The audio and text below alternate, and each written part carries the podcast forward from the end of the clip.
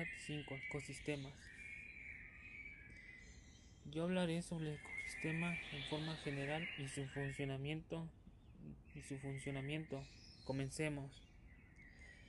Es un flujo de energía que es derivado de las interacciones de organismos y ambiente a una estructura trófica claramente definida como una diversidad y que se da en el intercambio cíclico de materiales entre los no vivos y partes y partes del sistema vivos. Desde el punto de vista trófico, un ecosistema tiene dos, una parte formada por seres vivos que sintetizan su alimento y se, y se denominan autótrofos. La mayoría de los autótrofos utilizan la energía del sol para alimentarse. Las plantas verdes, las algas y algunas bacterias son autótrofas, ya que tienen organulos especializados en los que tiene lugar la síntesis de alimento. La otra parte está compuesta por seres incapaces de sintetizar su comida. Estos seres se llaman heterótrofos. Los animales y los hongos son ejemplos de organismos por ellos dependen de autótrofos y, erétrofos para su sobrevivencia. Por lo tanto, tenemos que definir los siguientes conceptos que son importantes.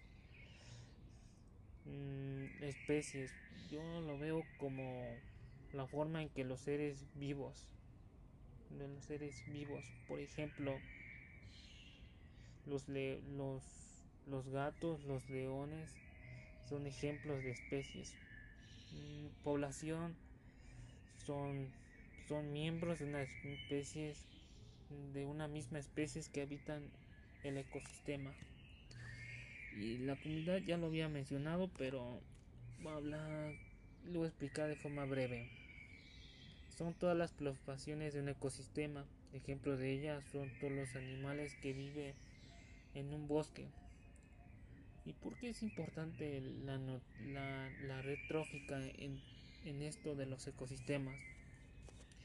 Pues, pues esto es porque el número de organismos de cada especie está determinada por la, por la velocidad del flujo de energía a través de la parte biológica del animal.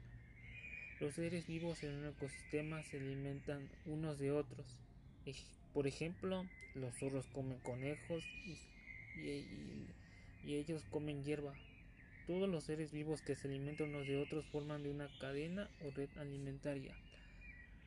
Los seres humanos también formamos parte de la cadena, ya que se alimentan de animales y plantas. Las plantas producen su alimento a partir de la fotosíntesis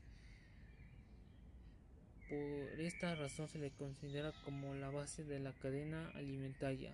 Luego sigue el herbívoro, sigue y es devorado por el carnívoro.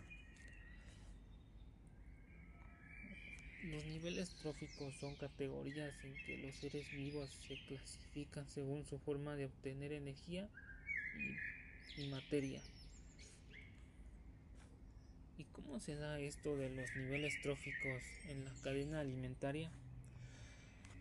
Esto se puede dar por los niveles tróficos, que es de primer nivel, segundo, tercero y cuarto.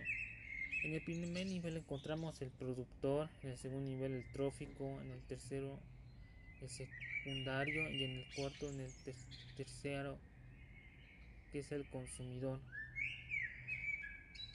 ¿Dónde consiguen alimentos el productor? Pues el productor produce su propio alimento. En el segundo, pues, consume productores. En el, en el tercero, consumidor, consume consumidores primarios. Mientras en el cuarto, que es consumidor, consume consumidores secundarios. Ejemplo del productor son las plantas que producen su alimento. En el primario son los ejemplos los ratones que comen semillas de planta. En el tercero encontramos a las serpientes que comen a los mismos a los mismos ratones. Mientras que en el cuarto pueden poner de ejemplo los halcones que comen serpientes.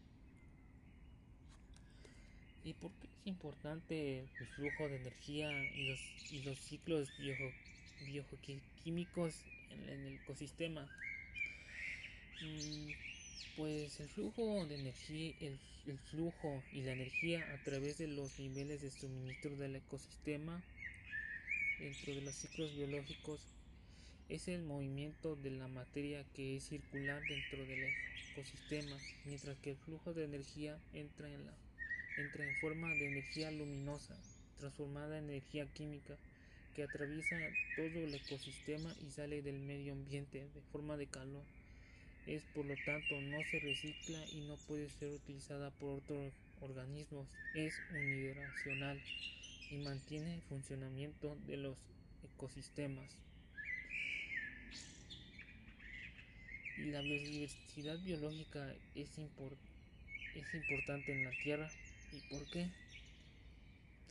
Es importante porque es la vida en nuestro planeta, porque muchas especies de ecosistemas que estamos que tenemos hoy en día están desapareciendo o algunos están extintos, por lo cual es realmente muy serio, porque cuando una especie se extingue no podemos hacer absolutamente nada para recuperarla.